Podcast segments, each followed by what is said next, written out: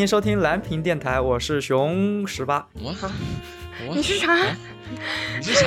我我我熊明，我熊明，啊，我我我我我是十八？那我那我是，你是人，你是人啊！你怎么知道我是人呢？大杨强调过很多回了可以可以，可以可以，嗯很了解我。嗯嗯嗯，I you know you know I know I know，嗯，你知我知，对，我们的秘密。就那就寒暄一下吧。那那你你你最近好吗？我好不好你不知道吗？我我 这个话有一种那种，有点老怨妇的感觉，你知道吗？嗯，嗯嗯，我最近好不好？你知不知道？嗯，我过得好不好不好？我你不知道吗？熊老师最近好吗？熊老师最近还挺好的啊，熊其实熊老师最近不好，太热了。时间来到七月份，就是炎炎夏日，又没有十八的海滩，又没有十八的冷饮，也没有十八的 music，真的非常的难过，真的。哎，他在讽刺我自己的一个节目啊！没有这样没有没有没有如果大家有兴趣的话，也欢迎收听新音乐文件啊，也是一个非常好的、有意思的、有美妙的音乐的，还有我这个动听的嗓音。一起去海边吧。哎呦天哪！一起海边吧！主要有嗯十八说英文啊，十八英英语课。啊啊，CT Pop 啊，我就喜欢人家说 CT，所以 CT Pop 到底怎么念呢？CT Pop 永远的神。啊，行，CT Pop 永远的神，哎，就这么喜欢听我的节目，哎，也欢迎在蓝屏电台的这个同类里面找到新音乐文件夹这么一栏，点进去你就可以发现新世界。好的，嗯，广告打完那，嗯，言归正传啊，来到我们这期的主题我靠，他换的真好快突然啊！啊，呃，你说，太你说，你说，突然了吗？说，我到我说，呃，嗯。我们这期主题呢，就是熊明想跟大家探讨一下，就是人与动物的关系。啊。首先吧，就是问问在场的大洋和是吧，你们有没有想养过宠物？就是大家都知道啊，就是蓝屏电台是养了一只只有聪明人能听到和看到的一只猫，嗯。但是呢，就是在回到个人生活中啊，大洋和十八有没有嗯想养宠物？然后或者说已经饲养的宠物，或者说曾经养过宠物的经历呢？啊，叫 Lady First 啊，嗯，对，大洋。我觉得大洋不是那种养宠物的人。啊对我，我是那个我小的时候吧，我现在没有在养宠物。小的时候我养过兔子，嗯，怎么死的？就很小的时候养过那种，就是最普通的那种，在那种花鸟市场里面五块钱还是十块钱一只的那种兔子。对我养过那种兔子，是准备养肥了吃吗？就是养啊，当宠物养就超级可爱的，然后你还可以跟它一起玩儿。他问的是你怎么死的？对，怎么就是兔兔先生是怎么去世的？怎么去世的？嗯哎，嗯，对你用词要就要要多当啊。好嗯对啊，对我的兔子尊重一点。嗯 我的兔子是，就是，嗯就是我养到太大了，就是我们家已经养不养不下，就是没有让它足够活动的空间了，就养的嗯还挺好的。所以就把长它吃了。得特别大，最后他们就没有，他们就趁我不在家的时候把它给送人了，就是不知道送给了谁，很有可能是趁你不在家的时候吃了，就一偷偷吃了是吗？烹饪了，对啊，烹饪了，烹饪了，烹饪了啊！甚至可能你吃了你也不知道，哦，那我我不能接受，成年 人世界就是这么残酷，真的。麻辣兔头，嗯麻辣兔头。能接受。嗯，真好吃，嗯，那十八没吃过，没吃过，没吃过。十八，我啊，他问他问的问题你就错了，就是老杨呃老杨答的就不对，他问的是有没有想过养过宠物啊，对吧？嗯，对，就是就想，嗯当然你有有养养的经历，我觉得挺挺好的呀，也可以分享。啊，我有是，我也有养过，但呢，我也不是那我也不是宠物，我那个是之前我手有一只是断掌，就是一条线连在一起，就是按照按照按按按照我们那个民俗啊，就是在我们家那边那个家家乡的民俗啊，是要找一个什么小动物要吊死它。你把我这个，因为断掌啊据说是要是要会打死人的，你知道吗？就是会容易下手没有轻重，容易会出人命的嗯。然后在我奶奶的这个意见下，意见之下，买了一个那个就是比大洋那个还便宜的那个小小鸭子，你知道吗？就是一一大窝，就你在那那种，就买了一只。我妈呢还特特坏，你知道吗？不知道坏还是我妈没有心，不是没不是没有心眼啊，就是说，就就其实我觉得应该是我妈就是特特地那么干的，就是先让我跟这个鸭子培养了大概 呃一个一天的这个感情，你知道吗？一天啊，一天。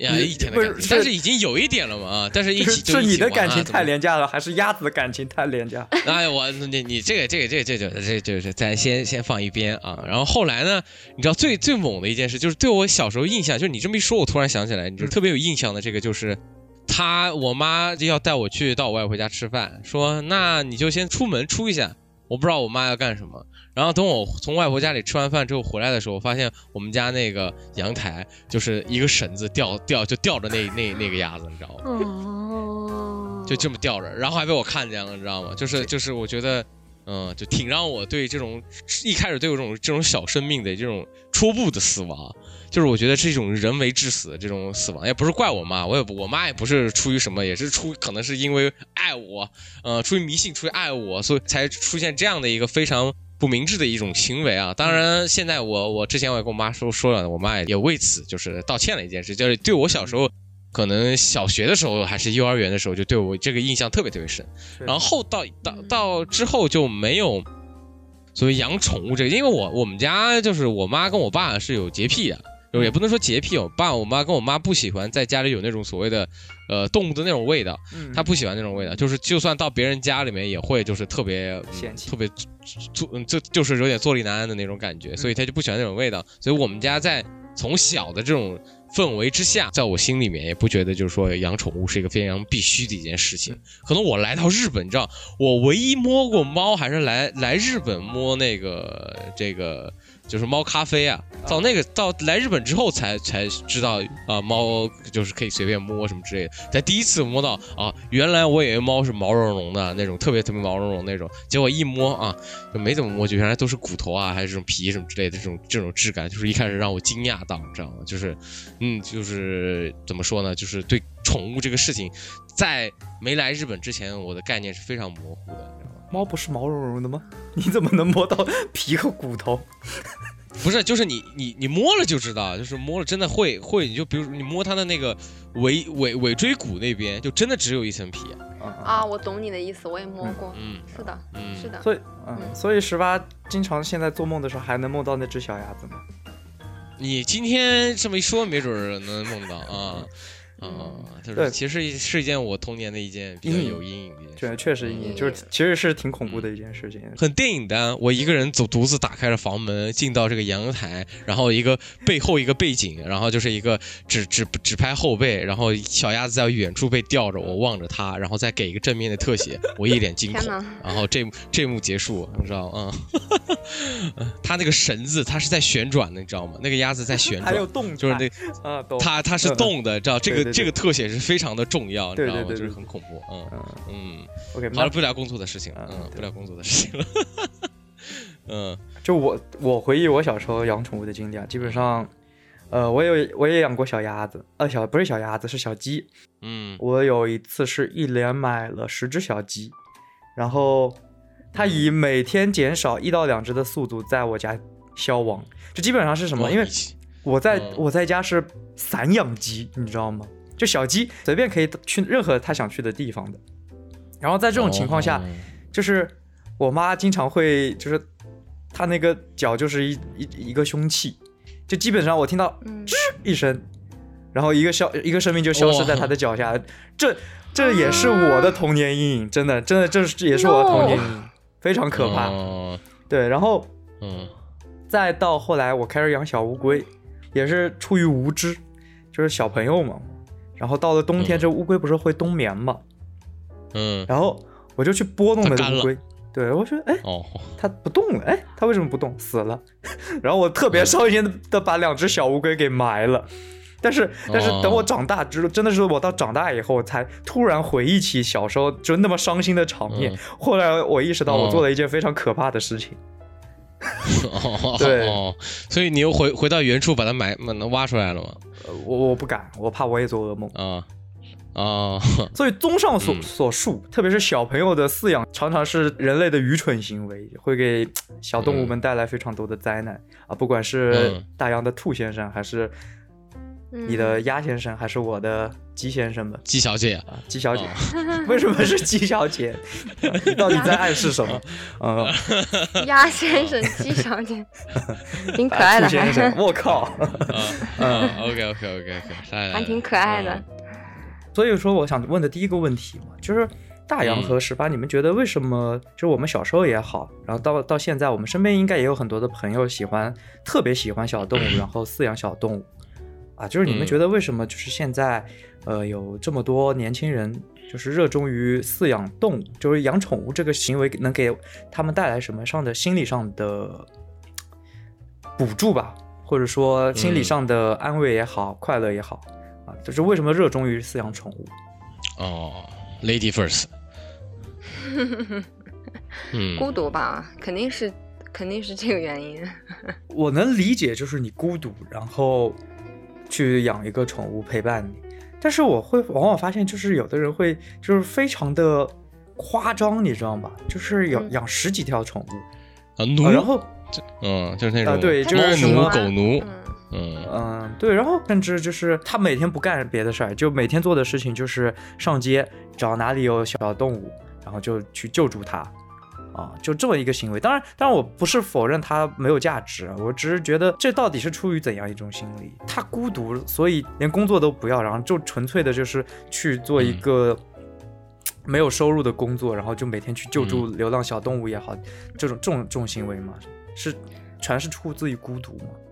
不是的，就是孤独这这件事情的起因，就是他因为孤独，他想找就是那种心灵上的慰藉，因为小动物是很能治愈人的嘛，因为他这种感情付出就是你付出了一定有回报的一种感情，就是养宠物的话，所以他给你的那种慰藉是人没有办法替代的，我觉得哈。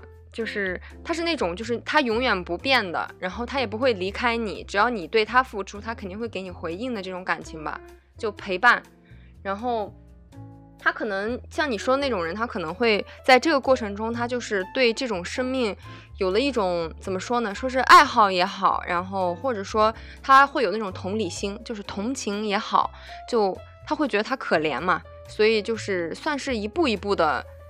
就是慢慢的，对他会慢慢变成这样子，但是也有些人就停留在，就是他就想养一个小动物陪伴自己，对吧？那有些人可能他就非常喜欢这个小生物，他觉得它就是可爱，比人可爱多了，那他可能就会做出像你说的那种，他可能就是做这种无偿的，然后去救助这些小动物，对啊，也有可能这样子。我我认为是，既然你都说了是被慰藉的嘛，像大家也说了，这个是一种孤独的存在嘛。其实，在我们写剧本啊或者怎么样的时候，一个写小有小动物的一个人的人设里面，他一定是有一个第一，他一定是有爱心的。像小大洋说，他是有同理心或者是同情心的一个人。特定一个场景来说，其实和现代人的所谓你说的这个这次聊的这个题目，现代人啊，就为什么现代人需要？就想想看，你过了一个嗯九九六，过了一个零零七的一个生活，你不可能去谈恋爱啊！你有时间谈恋爱吗？你肯定没有时间谈恋爱。当你回家一个乱乱七八糟的家里，你打开房门，乱七八糟的家里面就什么人都没有，没有一点生气。所谓的需要这种动物，就是需要一点生气嘛。有人在等你，有人需要等你喂食，要还好什么样的？就像刚刚大洋也说的，就是说它可以给一个及时的回应，就这样的一个东西，就是它你只要去触摸它，它就会有一种感觉，就怎么样怎么样，就是在像我们之前养养养那种托马鸽子或者怎么样数码的这些东西，就是为就是一种一个非常可以快速就是得到一个所谓的。一种感觉啊，这我觉得是是现代人需要一种及时反馈嘛，也是在某某种程度一种及时反馈。我觉得多数啊，呃总而言之就是一种多数的需要，就是一种孤独的慰藉嘛，或者加上，嗯，加上觉得就是大洋在这一点之后，我觉得同情心是是以上者去看下者的，你知道吗？就是你啊，可以获得。对，就是我们是以以是以一个不能说是神，或者是说我们是一个以一个以高处看下者的这种同同理心在里头啊，你就可以直接的，哎，你就可以可以怎么样怎么样，这种我觉得也是一种得到就是嗯，怎么说呢？就是为什么一堆一堆妈妈爸爸喊自己的猫儿子狗儿子这种这这种心情是一样的。我觉得就是需要一个需要有个高低差在里头，才能让自己舒服啊，这是我的感觉。哎，十八提到了一个上位者和下位者的关系啊。其实我一直有一种这种想法，我会觉得对比养宠物和一个十八刚才提到谈恋爱，这里面有个区别，就是我觉得挺有意思，就是人你得尊重他，他是个独立的个体，你没有办法控制他，而宠物是一个完全你可以控制的东西。如果我养宠物，我绝对是一种家长制的一种感受，你知道吗？因为你养孩子也好，谈恋爱也好，你是没有办法决定。对方的任呃，就是一切事情呢，你是需要去沟通磨合，这种东西都是很累的。但是养宠物。你可以决定它的一切事情，这某种意义上是不是人类的一种控制欲呢？养饲养宠物，哎，不一定，你狗粮就不一定能行啊。那猫抓板也不，它也不一定喜欢，可以说是一种。但是说现在这个情况真的是，那只猫主子、狗主子的那种铲屎官啊！就现在这个心态是真的是为它而服务，你知道吗？反过来，不是去控制它，你知道吗？就是在我我看来的，我认识那么多一堆一堆一堆一堆养宠物的那些哥们姐们里面啊，真的是服务型啊，就是他得宠着它，你知道吗？他。宠爱，你知道吗？不是所谓控制他。熊小明同学啊，熊小明同学的这个这个想法，可能还在。可能在在老早以前那种养土狗啊、养土猫那种情况，是不是？我猜测停停留在草原英雄小姐妹那个年代。对，现在真的是会，你得宠那猫粮，还得一个月。你想想看，一周你还得给它喂普通的干粮那种饲料，之后你还得换个鸡胸肉，然后还得得换一个别的什么什么，然后还有那种猫条，你还得喂，然后喂完之后你还得可能定时，你还猫砂你也得换。你觉得它需要呀？这也是我觉得也是一种控制的表现啊。就是你觉得你的猫需要这些，所以你你指定了这些，然后这这这确实是好，就就跟妈妈一样嘛，就跟妈妈觉得你要穿毛裤一样，嗯，我觉得是。对啊，是我觉得是是这种感觉呀，对吧？但现在饲养者他们也有进步，就是他们也有在考虑，就是这个宠物是不是真的需要这个东西，他们也呃，对，他们在与时俱进，试着去理解一只猫的喜好，是吧？真的，他们会在想这样做，这只猫真的是不是开心，就是。真的是做到尊重他的宠物了，因为我可能是一个还是控制欲比较强的人，宠物不会抛弃你，因为它的衣食住行都依靠着你，你付出再多的情感，必然得回馈给你的。呃，你养一只猫，它很少有机会去街上去搭讪上另外一只猫，然后你看着它的背影，然后它默默的离开你，啊，它自食其力去了，应该还还是挺少有这种机会的。所以你认为这些宠物是一种附属品，而不是一种所谓的伙伴？我不是对所有人来说，从我理解上，挺大一部分人是真的是这种感觉，就是也有很可能是现在时间成本高导致的感情成本也很高，很怕错付嘛，然后就干脆那就干脆付出在宠物身上嘛。那毕竟你吃得靠我吧，你住得靠我吧，你离开了我，你什么也不行啊。所以我这么爱你，你也得这么爱我啊。我会有这种想法，真的。嗯。就是你，你不能把一个人的思维带入到一个小动物的身上 去。被教育了，你骂谁呢？嗯，就是它动物，它没有人这么的复杂，就是那个动物的大脑，它没有人类这么复杂，它它不会像你反思到这一步。就它可能就像我们训平时训练的那些搜救犬呐，还有工作犬，它其实就是把工作和它的习性结合在一起，它不会再想说啊这个人类需要我，或者说是我是在工作，没有的，它只是说训练，那就是成为它的日常生活中的一部分，就是它其实是这么一种状态。是的。那我一直有一个疑问，像我刚才提到的做志愿者去救助流浪猫、流浪狗这样的行为，这种爱心行为，你们觉得是一种爱心的泛滥？我常常会觉得有些行为当然是充满着人性的光辉，充满了爱心，但是其实这个行为并不是真正合理的，或者说对于从一个人本位思考的一个社会来说，它不是一个正当的选择。呃，打个比方就是。呃，我们经常会看到，就是我身边也有好朋友啊，特别喜欢就小区里面看见一只流浪猫啊，他很喜欢就是呃从自己家拿一些吃的去喂养它们，不能说圣母吧，就是非常的有爱心，是出于一个善意。但是我会觉得，这样的行为真的是对这个社会有好处的吗？因为你我们知道，呃，流浪的猫狗其实是存在一定的安全隐患的，不管是从疾病上，还是从生态上，还是对人类幼崽的这种潜在威胁上，对吧？人类幼崽，我天，嗯，对，就是也会经常看到，比如说流浪狗咬人，比如说狂犬病、猫流感、狗流感，我不知道有没有啊，就是这一类。然后还有就是，我们知道猫类其实就是流浪猫，其实对鸟类的生态破坏是非常大的。流浪猫觅食，它也它不得不去进行捕食嘛，对吧？就你们是怎么看待这样的行为的呢？对生态有影响这个问题，或者对鸟类有影响，我觉得这个事情就是怎么说呢？妈，人就是对所有生态就是有最大的影响的一个人。我们觉得就是，我觉得猫的那一个范围应该还没有那么大。我觉得人的自己的对于所谓城市啊，这个城市是为人所建的嘛。这个猫只是，就是不小心来到这个城市，成为了一个所谓的野猫啊。在猫的这个认为里面，它只是一个在一片林子里面的一个一个这样的一个。就如果按猫的这个想法走的话，就像熊老师说的，就是人为本啊。我觉得，嗯，怎么说呢？王阳明啊，这个二次元论媒的这个这个，他之前说过一句话，就是见其生不不不得见其死啊。嗯，其实看到那个猫那么可怜巴巴的，你要是论谁你都会给，就是没办法，就是我们人有一个所谓的不能说是劣根性或者怎么样哈，就是他自己本身带着一种同情心在这里头。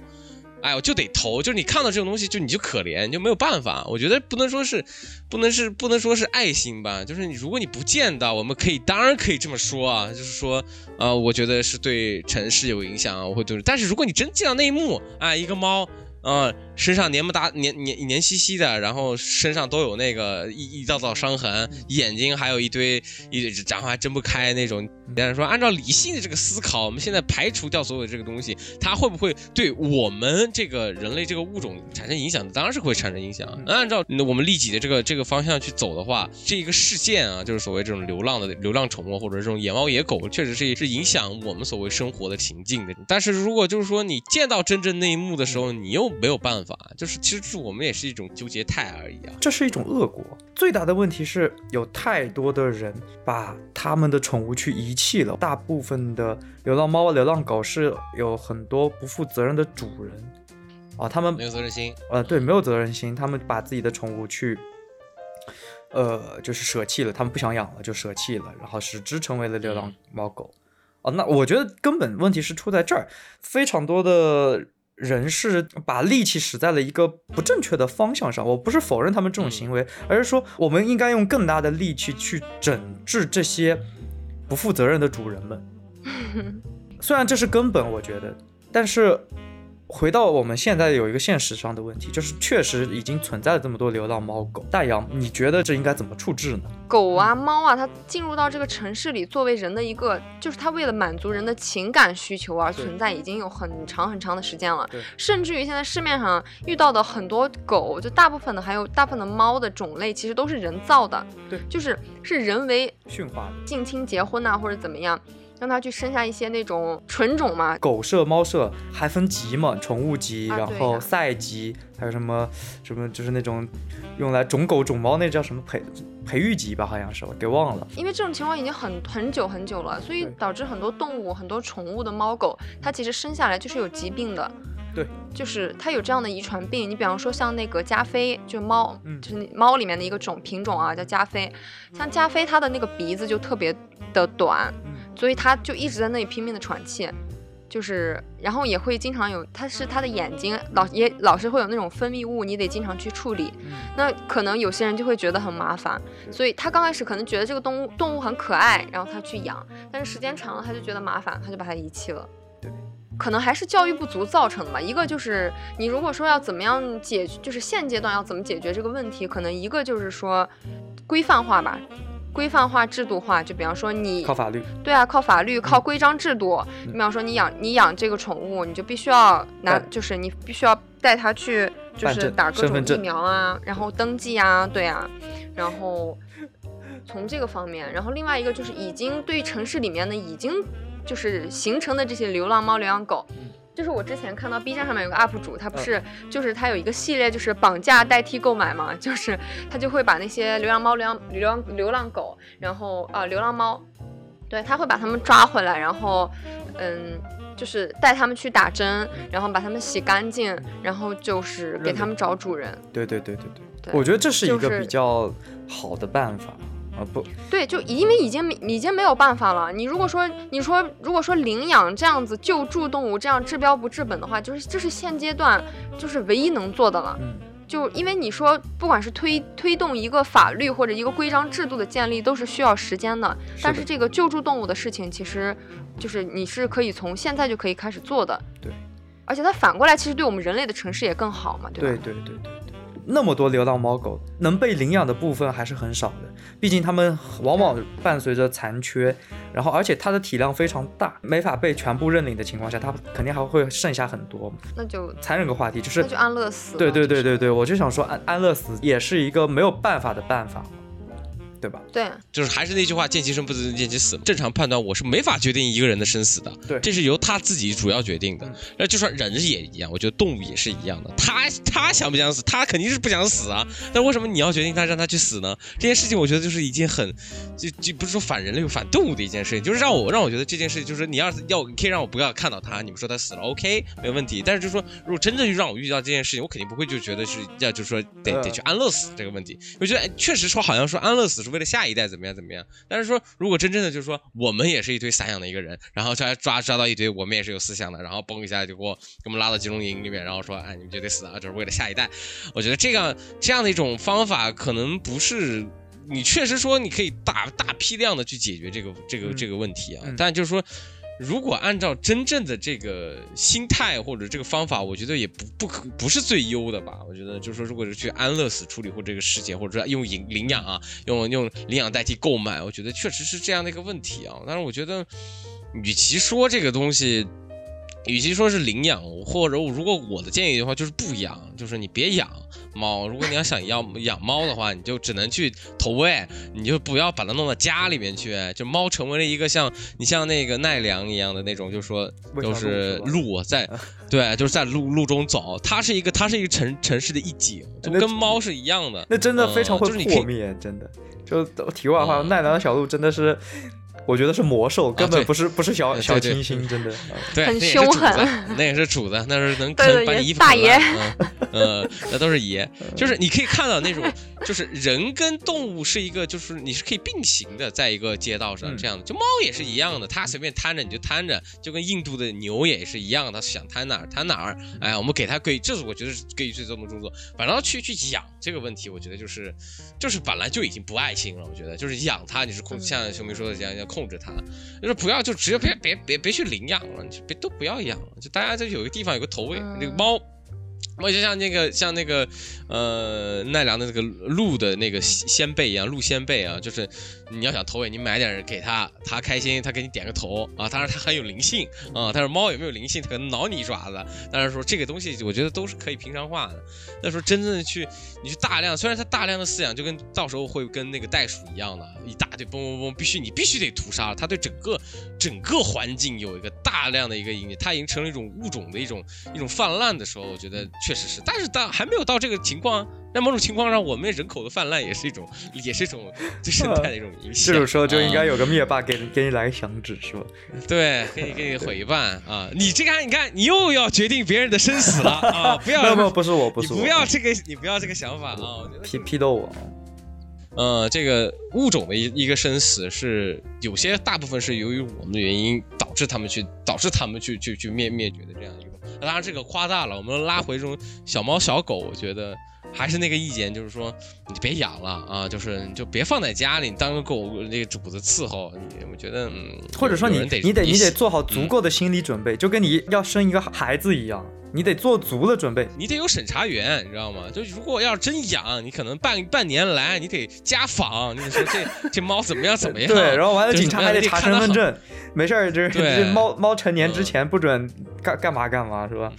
对，然后你还得在猫屁股上植入芯片，然后猫要走了之后，你你还按弃养罪，你还得就入狱入狱六年，就是那种你那种整治就，如果这样的一个刑法一出现之后，就我跟你说就是就就没人没人愿意养了，知道吗？因为为什么不没人愿意养？就是廉价，我有钱我就可以买啊，这个嗯这个身体这个生命是我可以用价格买的呀。所谓的宠物商店这个这个概念不就是？用钱就可以买的一个东西嘛，它还是一个物品嘛。嗯过几十年是猫挑主子，你知道吗？嗯就过几十年，就是那猫就走，然后那个人都关在一个个玻璃玻璃隔间里面，然后那个猫嗯挑它指你，我我指这个熊明不行嗯，扔出去。啊，这个嗯大洋大洋行，我跟大洋走，啊，就这种感觉。呃那十八嘿，然后就是给那个猫抱过去，这么个状态。哦，我赌神一强强到了还。给那个猫抱过去，还行。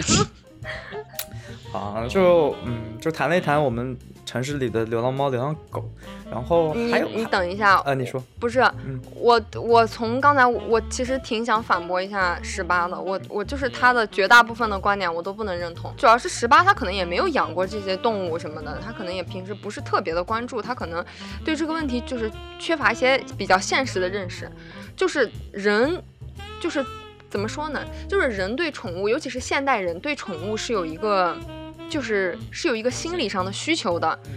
真的，这是真的，就是比方说是有很多人，比如现代人不是很容易就是会有抑郁的这种情绪，或者说严重一点的会发展成抑郁症嘛。那就是科学研究就证明，像大型的犬类，它就是会对人的这个就还挺就比较更能安抚人的这种这种这怎么说呢？精神。对它比较能安抚人的情绪。那你养一个这样的小动物，可能你的就是平时你在社会中你产生那些压力，你看到它的那一瞬间，或者说你在饲养它的过程中，它就能够化解你的一部分的压力，这也从而减少了你变成一个危险的人，或者说 防止了你变成一个爆炸中的 火药桶的这么一个可能性，对吧？嗯恐怖分子。嗯，对对。嗯对，这这是这是一点嘛。再另外一点是，像十八说的，他说就是我们人没有办法决定一个人的生死，但是就是前提，他包括他像他后面说的，像就是动物保护这个话题，就是我们动物保护真的是要说是把这个动物当做一个平等的地球上的生灵来爱护。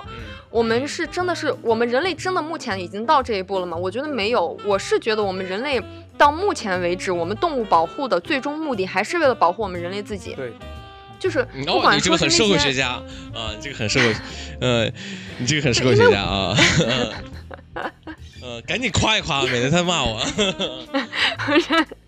我没有要骂你啦，我也会觉得十八就是过于的有一种人性光辉了，太过于的有人文关怀，理想，化吧，我觉得。嗯，理想对，国啊，这种就很很美好，但是不现实，真的。就包括你保护动物是为什么呢？就是你比方说你要去，就是你要去让人人让我们人类的社会就是更好，让我们增强这个地球上的生物多样性，对吧？保护我们人类的健康，这些都是目的。包括保护生动物的生物多样性，保护我们的环境，最终也是在保护我们人类的健康，保护我们人类的生存权。然后同时我们建造了这个城市，我们有对宠物有这种心理需求，主要是它已经被我们驯化了，已经好多年了，好好几百年，对吧？就。像包括你说现在在街道上面，你包括说奈良的鹿，奈良的鹿那就是一个景点，它也有人养它，主要是。对。你你如果说有一天我们就是动物，它就是宠物吧，它如果真的能在街上跟我们人就是和谐共处，我觉得还是有一点难度的，因为毕竟它没有办法跟我们真正的交流，就是我们没有办法教它说你不可以去咬小朋友，你不能去骚扰路人，你你不可能，你不可以去造成对吧物种入侵，你不能去大量的捕食周围的鸟。嗯，就是他不能理解你。没有办法跟它交流，对，所以可能确实是没有办法达到像那种程度，这是一个比较现实的问题。嗯对嗯嗯，依旧 的，依旧的了解啊。呃，但是你但你要想啊，但是你就说确实像大家说的所谓的这个路，这个就是奈良的路啊，活字景点啊的那种感觉啊，其实也是一种属于一种招牌在里头啊。但是就是说，确实你说我太过于理想或者怎么怎么怎么着啊，那我就觉得。嗯，我还要被一个宠物给治愈，就我觉得这个让我觉得，嗯，就我就很反抗这个事情。就我自己能控制我自己，我为什么还要叫别人来治愈我这个事情？你监禁了一个活物，然后你吸取它的能量，然后灌入到你自己的身体里面，然后知道吗？然后这个猫就成为了你的，成为了你的奴隶啊！你知道这种感觉就会让我觉得，嗯，这这个就是我就不愿意。你想想看，你到后面啊，就猫猫狗啊，你每天还得拉它出去散步。每天还要拉屎，每天还要给它铲屎，无形中又增加了我的 我的抑郁情绪啊，这种东西你知道吗？就是我还要给它铲，我自己的屎都是自己冲的，为什么它不能？你知道吗？就是这个问题就很严重，你知道吗？会会徒增，可能我就是这是有反效果在里头的啊。我只是说嗯有这样的情绪，当然它可以治愈这个东西治愈非常好的，在精神行行为之上，我觉得是非常能快速治愈的。要不然我也不会去没事干，我也去跑猫咖啡店或者去烤猫猫头鹰咖啡店这类的 这样的东西去看活物啊。跟猫杠上了。我对猫头鹰的热爱就是无比的热爱，就很酷，呃，就是人人都想成为一个哈利波特啊、你知道吧？其实还是想成为一个哈利波特，你知道吧？呃，跟猫 跟猫头鹰哈利波特。啊，没没没没没没没。但是你想想看，我今天遇到了熊老师这么一个漂亮的一个女孩儿，然后我要跟她出去约会，但是我家里有得喂猫，我必须得喂，嗯要不然我的主子会饿。你选哪一点？我我理解中就是养宠物的男生会有会是加分项啊，这我理解的，啊、不是吗？是的，对吧？大洋说是了。行啊，那还有聊到吗？就是我特别烦别人管我吃什么，你知道吗？然后呢，每年都会闹一次的，就是叫是玉林还是桂林？玉林吧，玉林狗肉节，对吧？我是我是这么认为的，就是我觉得吃和饲养行为对于我来说是完全分开的，就吃就是食物，然后饲养它是宠物，这两者我觉得互相不干扰。我我不知道为什么会有很多人就是会有这种代入式的情感，就是你吃狗肉是不人道的。两位有遇到过这种事情吗？我有我有遇到这样的歧视，你知道吗？歧视？中国人来到日本，就是日本鬼子，就跟你说，哎，你们中国人是不是吃爱吃狗肉啊，什么之类的，就跟我这么说啊。嗯嗯，我当时就是嗯，OK，嗯，你你你们日本人是不是也经常吃屎啊？我也这么回答他们，都是这样，嗯，也是这么也这么说，嗯，他在扭曲一个普世价值观吧，就是普世价值观是狗是人类的朋友，你你不能吃它，它是朋友，你可以你怎么可以吃朋友呢？对不对？你怎么可以吃兔兔呢？对不对？就这种感觉，就是兔兔真的好好吃。我们也被输入到了这种概念了，在里头，你要硬扭转别人的一种所谓的普世价值观，是极为难苛刻的一个条件啊。我觉得本质上是对于一种习一种习俗，对于一种呃价值观的歧视，对吧？食人族，嗯，那你说你不能吃人，他不照吃吗？确实，嗯人家说的还挺有挺有道理，还挺原子论的。我的爸爸是留在我的身体里的，你知道吗？就是他们那种食人食人族是把自己的就是亲属就给吃掉了，你知道吗？就是就把把自己就说可能父亲过世了，把把他吃就把他整个人全全身吃掉，把一我的这个身体是流淌着我爸爸的这这一部分在里头，我把它啊消化掉了。消化掉了，嗯这样的一种这样的部分，那你也可以这么说，我很爱他我把它我也把它吃了，让他的能量流流淌于在我身上，这是这是件很很反反常识的一个一个事情。对这但是这是，道啊！嗯，但是你可以理解啊，但是确实可以理解。嗯我也觉得可以理解。我觉得还是持一个包容的态度。你可以不，你跟你当然你的价值观可以跟他不一样，但是不代表你有你就是天生的存是正义的一方，他是被你审判的一方，不代表他是邪恶的一方。就是我们也可以做一个呃价值观的输出啊。火鸡是人类的朋友，吃火鸡的文明就是非常的低劣的。异类一种异类的所谓的异文化这种东西是是受到被抨击的。它还是一种，其实它是对你的文化也是一种自上而下的一种俯视吧，就是他在审视你的文化，就是他在看你的文化里面哪些东西是很神秘的，就就他会觉得你的文化神秘而有趣，就本来这个东西就就是也就已经在歧视你了，就他会觉得你的这个东西就是或或者他觉得你低等也好，你竟然敢吃狗肉，或者他觉得哇哦你们居然吃狗肉哎，就或者我就觉得真的很有趣，或者说我觉得真的很神奇，我我不可思议，这本来就是一种歧视的情绪了。所以我觉得我们中国人可能就是是最宽容、最博大的一一个民族。就是我们看到谁别的民族就是有一个不是不同的物种，我觉得第一反应肯定就是我也想尝尝，嗯，绝对是这样。中国人也很多人不能接受，怎么能刺身呢？这这这什么吃法，对吧？那有很多人中国人有这样的想法。就是茹毛饮血，这对这点对我来说，可能我确实带点偏对见。，但日本认为这是一种最新鲜的吃法，最高级的吃法，确实确实。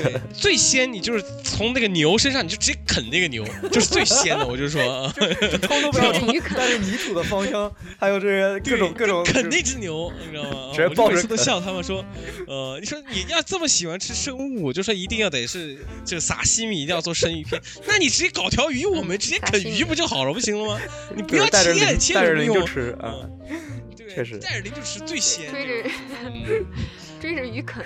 这个啊，这个追着鱼啃这个另当，呃，这个这是闲外话。那么进入下一个主题啊，嗯啊，进入下一个环节啊，啊，讨讨论这么多，跟大家分享一个比较喜悦的事情，就是大熊猫已经被认定从濒危级别变成了易危级别，这个我觉得就是还是非常值得跟大家分享的一个事情。对，那有一个问题就是你怎么看待马戏团的这种行为呢？就我妹是一个。对于动物充满了爱心的一个小朋友，然后就我们有一次出去旅行嘛，然后我们去看动物表演，然后他就非常的就充满了愤怒，整个人的状态。他拒绝去观看这种就是动物表演，拿了所谓的这个园区的意见或者建议这种信，去写了非常大段的，就是说，呃，就是对于动物的虐待，把动物圈养起来，这是对于动物天性的一种磨灭。我当然能理解他的意思。但是我当时跟他说，就是十八刚才说的一句话，就是你又不是动物，你怎么知道动物想要什么？你也不知道什么。在马戏团里，他至少能一直活下去，能每天吃到三餐，游客会喂他各种水果吃。当然，他需要付出一定的劳动，从小要接受非常多的训练。但是你凭什么觉得他在就是一定在野外就是他他要选择的？就他是一个动物，而且是一个大脑非常简单的动物。就是比相对于人来人类来说，人类会有更多的需求，但是动物绝大部分就是温饱和繁育。这这是我一个疑问啊，不是说这是我一个强加的理论。自由是所有生物的天性啊！这个地这个星球上，这颗蓝色星球上，自由，自由就是所有生物的天性。当它自由的时候，它可能会受到，就比如说猎人的围捕，对吧？特别是像大象 （elephant），它在野外就是有多少偷偷猎者为了它的牙齿在狩猎它。大熊猫博物馆，它也从事某种意义上的表表演，他也被关在那里。所以说，我一直在叩问，就是自己，就是动物园这个东西，就是有非常多的人反对，但是它仍然没有到现在仍然没有被取缔。那它到底是否就是就是像我问的，它的存在的价，我觉得它是有存在价值的，对吧？你说的动物园是哪种动物园吗？是那种就是一只老虎、一只豹子，就一个一个小隔间，然后还是说那种野生动物园，就是说人类进去是需要坐就是那种有保护的车，然后是一个自然保护区，然后大家可以进去参啊，观。我觉得绝大部分的动物园还是一格一个，毕竟还是回到刚才问题嘛，这是出于一个人类社会的考虑，就可能如果要给他们创造这么多的野生动物园的寸土寸金的这么场地，人类还要从事这么多的社会式的生产，能留给他们这么多，我觉得已经很不容易。那绝大部分的动物园还是确实是一格一格的，当然也在做的越来越好，像。我家边上的动物园就是跟、呃、很早之前苏州的在东园的动物园，它的场面积就差的很多，那动物生活环境也也是在改善的嘛，对吧？动物表演和动物园这个还得分开说。动物表演，我觉得就是不应该的，不应该有动物表演。为什么呢？你不应该去训练它，让它去给人类取乐。取悦人类，你不能把你的快乐建立在动物的痛苦之上，因为动物表演它背后就是充满了血你腥。就是他，他绝不是你想象的拿鞭子抽一下那么简单。像他们训练大样大象画画，那是真的会把大象打到流血的，嗯就真的会让它受伤的。嗯，就这个是非常严重的伤害，我觉得。那会不会有一种格式的方式可以让它训练出来呢？嗯，打个比方，海豚表演海豚表演也挺凶残的啊。也凶残吗？还好吧，他做对了就喂他一条小鱼吃嘛。那你没有看怎么海在日本怎么海豚怎么捕猎的，怎么怎么把它弄到那是海豚弄到湾水族馆的？不是，那那是把它弄到水海豚。族馆。我说的是海豚表演，你跟我哦，不是海豚，我不是说猎捕啊，我不是说猎捕，但是说你怎么把海豚，那有一个纪录片你可以去看一下，就是怎么把海豚弄到这个弄到水族馆，也是一件比较有意思的，也不能说有意思啊，也是比较比较猛的一件事情啊。这个其实是值得一看的，就是你看完之后就是，嗯，就会，就这这其实这我我一直想说啊，就是说。你在阻止一个物种的进化呀，就是说，如果你在你在就是我们人为的去干预它的进化，就比如说你去熊猫这样的一个，它可能已经一代、二代、三代，所谓的野性，就是我们在干预它的兽性被被被再取消掉。原原本它是有兽性的，你想想看，熊大熊猫跟黑熊，大熊猫能一巴掌把我拍死，就是那种那种力道，到现在 现在就只能打滚什么之类的那种，其实它的野。对，就是感觉我们注入了这样的印象。其实我熊猫也是非常危险的一个一个对一个东西啊，嗯也不一个一个一个动物啊，嗯，非常危险的，一巴掌能把你拍死的这种这这这样的一个物物种，我们把他们把它宣传的美化什么之类的。熊老师肯定是，就是说你对这些事情不感兴趣，所以就是说，因为因为不感兴趣，所以才导致就是对你你说的这些这些东西，你觉得就是说啊，他他可能就这样就可以，就是你处还处于一种架空架空思维，不了解，嗯，对对对，嗯，对我我我们也知道，就是多多数人都是不了解的，多数人都可以这么说，就是，这大部嗯大部分人都是对，就动物园为为什么会为什么会有这种所谓的所谓的这种马戏团在里头？它就是多数人不知道这个样子的东西。如果我们见到，如果我们一开始我们告诉他我们怎么训练，啪啪啪一鞭子给他打，然后我们后来还好结束，我们开始真正的表演，那谁还愿意看呢？就是说如果大家都知道的话。嗯，也是一个问题。如果大家都不知道，也是也也是一个问题，就会出现这样的一个很尴尬，就是全所所有人都知道了，那动物园就不要干了。动物园的人人就要开始到工会工会去反抗了。为 什么这个东西不行不行不行？呃，我们约会的场场所又少了一个 啊，我们就就不能去去动物园约过嗯会吗？啊，真的去动物园约过会啊，嗯，我的天，来这就这是这是动物充满了园约会是件很充满了嗯气息的，充满了野性的约会呢。对对，充满一堆一堆一堆氛围嘛。但是这一堆氛围之后，你不你你你跟女孩约会，你还会加入氛围吗？同学，你在你在想什么啊？对不对？OK OK OK OK，好好，这个是题外话。就总而言之，就是说，像大洋说的，嗯这个这个动物园是不不好。像像熊明说的所谓的，那那我其实到我后面最后最后想问的问题就是，你觉得马戏团这个这个这个好好玩吗？你觉得这个那我觉得不好这个玩我也不爱看，我觉得没什么意思。对它不好玩，为什么？就是它明明它不好玩，明明这个东西按照优胜劣汰这个想法的话，它应该被取缔的，就是它不好玩啊，它哪有？哪但有一确实现在马戏团很少了，几乎没什么马戏团。嗯，确实，对，我们就只要我们就无视它，我们不要去参与它，不要去看它动，它慢慢慢慢的，我觉得就会没了。就不，我就说，但但是动物表演还是有的呀，还大量存在呀，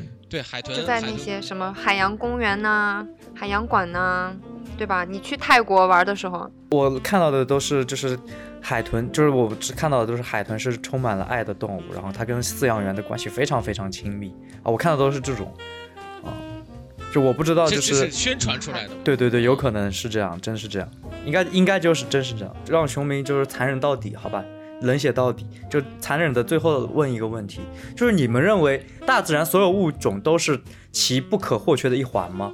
你们也你们是这么认为吗？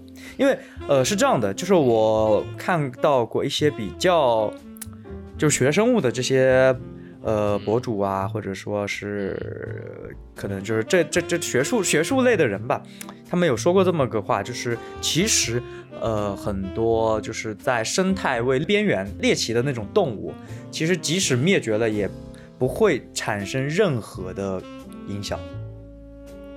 就是有非常多的那种既无经济价值又无生物价值，然后对整个大气也好、地球生态也好，就是都没有任何帮助。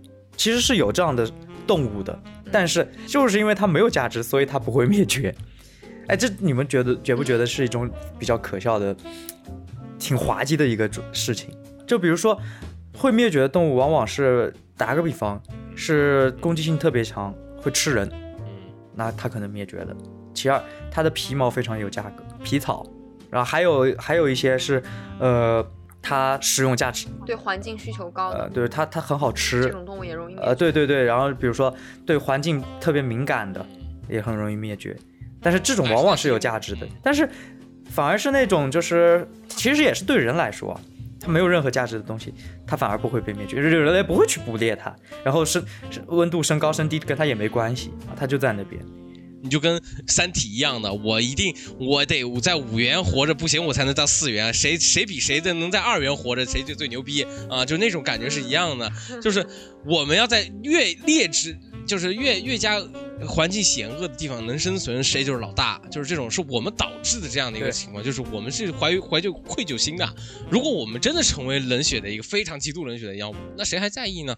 就是我们还在所谓的所谓的我们还有所谓的所谓的这种。爱心也好，或者说有同情心也好，所以就是说我们得保住这样的，这是让我们不会把我们让那么冷血、那么人性，就是认为我们对于物种的关怀这种是是一种对人性的关怀，就是我们还不会对所有别的物种它是无视掉的这种东西。就如果真的我们渐渐的无视掉所有的物种，那等到最后到极端的时候，我们对同类也会像现在也一样啊，就是我这么内卷，其实某种方方法也是极度的开始冷血了，大家大家开变成是一种竞争对象了。一开始是你把我干，要不然就是真的，要不然就是你现在是工作，要不然我把你干，要不然我你把我干掉。以前在以前老这个古代的时候，要不然你把我吃了，要不然我把你吃了，不就这样吗？对，嗯，就是就是还是保持人性的这个所以，所以要尊重生命吧，这是我的理解。嗯嗯，大洋呢？啊不啊不问大洋个好玩的事儿，大洋大洋讨厌被蚊子咬吗？讨厌啊，超讨厌被蚊子咬的。打个比方，就是蚊子灭绝了，只只有好处没有坏处，你你希望这样？那我太开心了，马上灭绝好吗？在我面前。对我好像前一阶段看到一个报道，说是对你叮咬的这些蚊子全没了，好像对整个是地球生态也没有太大影响，好像也没什么影响，对吧？对对对对，就就反而好像这种动物就就是对我们人类造成困扰的，它一直在骚扰我们的这种动物，对它反而就灭绝不了。对不管我们怎么作，它都在我们的周围。对，那怎么说呢？我们对于这个地球，我们对于这些物种，我们对于这些动物嗯来说，就是我们努力的去保护这个地球环境。为什么我们现在那么在乎这个物种多样性？为什么有一个动物濒危了，我们就特别担心，我们就很难过？对它就是，就它怎么就灭绝了呢？就是我觉得有很大一部分原因也是因为。就是这些动物灭绝，对我们人类，它反过，它终有一天，没错，就是物竞天择，适者生存，所以我们就现在很适嘛，我们现在就生存着嘛，对吧？对，超市，然后我们就非常非常舒适的生活着，我们人类。但是，但是如果照我们再这样挥霍下去，它迟早这些东西有一天还是会影响到我们人类生活的嘛，对吧？嗯，哎，这这是就是是不是一种兔死狐悲啊？我不是骂你我不是骂你，我不是说我不是骂你，我是哎呀不是我是在说我们人类。嗯一下子令令人无语。这个想法也是也是为了人类思考，我觉得也是，对到最后还是就是，就你你你你自己想，就是如果如果动物自然界中的动物一个一个的灭绝，尤其是那些就是我们可以看到那些比较大型的哺乳动物啊，它们一个一个的灭绝，那那直接导致的后果就是就是有一个非常现实的事情，就是那那些病毒它就更容易传播到人类的身上啊，还有它传染到人类的身上之后就会更严重啊。对对对，那你你这那那你不得不去保护它呀，那你回头来就是在保护自己啊，包括你在保护生态也是一样的嘛。那你把人家动物的那些栖息地，对吧？你都给，你你都你都那个啥，就是你都掠夺，都建成你自己的城市。对 对啊，然后森林也破坏掉。森林它之所以是个森林生态系统，不只是因为里面有树啊，它还有那些动物对。动物死了之后，它们的身体会给树提供养分，然后。然后那些植物长出来，又会又会去滋养那些食草类的动物，然后它会形成一个生物的循环嘛。那你你只有树没有动物，也形成不了一个美好的生态，不是吗？说很文艺的一句话，就是我们成为地球上最孤独的一个物种了啊！就是以前以前你说我跟我跟大洋吵架，我不想理大洋，我跟猫说说几句他听不懂的话，我还能跟猫打交道，到最后我连猫都打不到交道了，我只能跟人说话，就其实挺尴尬的一件事情。如果真正的就是说，其实是因为我们的语言的不通啊。就是如果真正他知道我们，嗯如果他他有一些语言的话，我们能跟他交流，就是我们没有办法交流，嗯是我们潜意识的，或者说我们认为的他要怎么样怎么样，我们研究出来怎么样怎么样，到底是什么样，谁谁能用给谁能又能给结果呢？到底谁都不能给结果，我们到最后也只能就是说。啊，我们是为为了自然，也为了我们自己，要怎么样怎么样？我觉得这是一种自我说服或者怎么样的，就是我们其实是一个入侵物种啊，嗯、那那又那又怎么样呢？那又怎没办法，就是我们也得活呀。那按道理就是啊我们也得活，我们也没有办法。对，就到最后就是也物竞天择呢。对 我们只能按照我们能给，就是妈妈只能给你这么多了，没有办法了，就是没有多少钱了，嗯我们只能这么给你。那我也得活，你也得活，我们只能挑一个中间段。我们说，那我我少吃一点，给给你留一点，就大家都能活。对，我们保持，我们尽量能保持这个现状，我们不对这种现状的去去去去破坏，就是就是最大的一个好处了。嗯，我们对于所谓动物的这种教育，我们对于这种所谓的动物的这种所谓的意识，对于这种东西，就甚至这个节目为什么觉得有我觉得有意思，就是我们还对于这个事情还至于有讨论啊。对就知道现在你到小幼儿、小学、幼儿园这种讨那种什么，就是你为了背英语单词，你才去认识这个动物是什么样的东西，才才才去学学嗯学怎么样的。就是我们对于动物这样的东西，我们不再去接触它了，我们不再去真正的去，你去动物园也好，不会怎么样。我们到现在，你说谁多少人能见过真正的斑马？嗯，那没有见到啊，都没有见到，那怎么？那么我们当然不会对这种东西会有保护的这种心理啊，或者说我们认为它是存在这种东西啊。斑马消失了，所有任务消失了，我又没见过他，我干嘛要？我们干嘛要关心？就还是还是从从小教育这个这个东西，你就得对这个东西有认识啊。是就是你到到最后你就没有办法，这这个东西，如果你你你的共识没有达到这么多啊，你就说你到最后还是得为了基就得我得为了这个所谓的这经济成长或者怎么样，你确实没有办法，那我们得也得活。但是很多事情我们希望这是一种关注点啊。就是我最后 talk talk 啊，就是说到底嘛，就是还是 就是到底我们应该怎么跟动物相处？我们到到底怎样才能算是对于生命的一种尊重？那就是我们讨论这么多，就是从流浪猫狗从宠物开始，对吧？那我觉得我们应该做做建立一个更加文明的社会，就是人类的文明应该是对于所有生命的一种文明，而不是仅仅对于人类的文明。而不，当然我不是去反对，就是说人类是一种杂食性动物，它得吃植物，吃得吃，也同时也得吃动物。生物本能上我们是要就是进食的，是要补充蛋白质的。但是对于生命的尊重，我觉得是在极大的程度上，就是我们如果不是肚子饿，那我们尽量就去不要去伤害他们。我们没有这个必要，我们就不要去伤害他们。即使是有必要，那我们也应该采取一个比较文明的呃状态啊，比如说在饲养饲养的过程中，应该给他们最大的舒适度，对吧？在就比如说进行一个人道的屠杀，有人道的屠杀吗？应该有吧，人道的屠宰，有呃，对，有的，当然是相对来说吧。对，在保证我们温饱的情况下，同时我们要保证这些尊重这些动物的天性，对吧？什么豹骨啊，这种熊胆啊，这种沙鹅取肝啊，这种东西，我觉得还是非常有待商榷，甚至是我觉得是其实是一个反面的事情嘛。同时，呃，我觉得有一些我们也提到了，就是有一些文化上的差异，比如说有吃狗肉的，有吃有不吃牛肉的，我觉得这个要去尊重啊，这是人家的文化习俗，这不是一种不存在一种高级和低级。你们 改变了，啊，然后你们还改变了啊！啊，我变了。哦我被我被我被两位老师感化了，我被哦，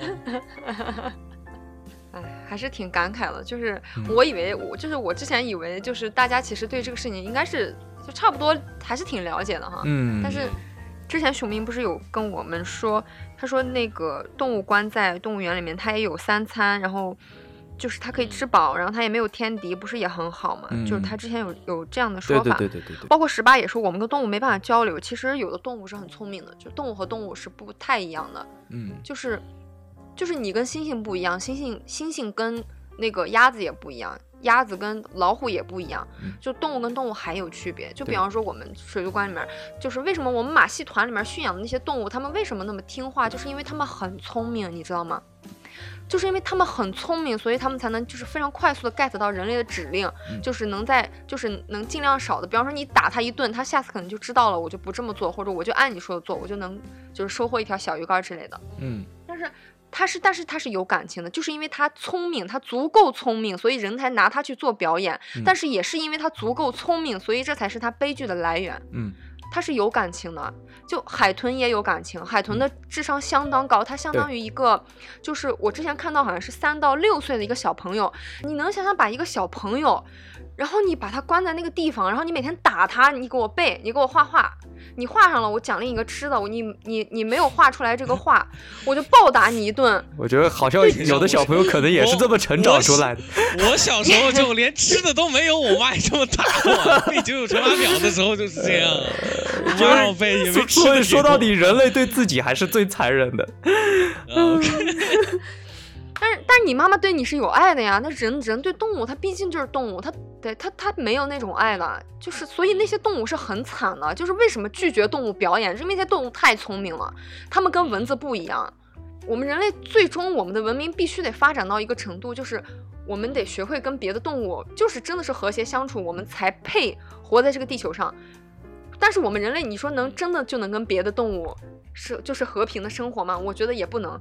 所以就就大家还是努力的发展发展科技，飞出去吧。最后就地球就是人类的摇篮，对，然后就变成一个花园，就留留留 留给动物自由的生活在这里嗯，对。然后我们在这里也比较快乐的，可以在这里度假，对，就是嗯，我觉得就是大家大家有什么跟动物们的快乐的时光，或者说你珍惜的相处的片段，都可以跟我们分享，好吧？嗯，好，拜拜。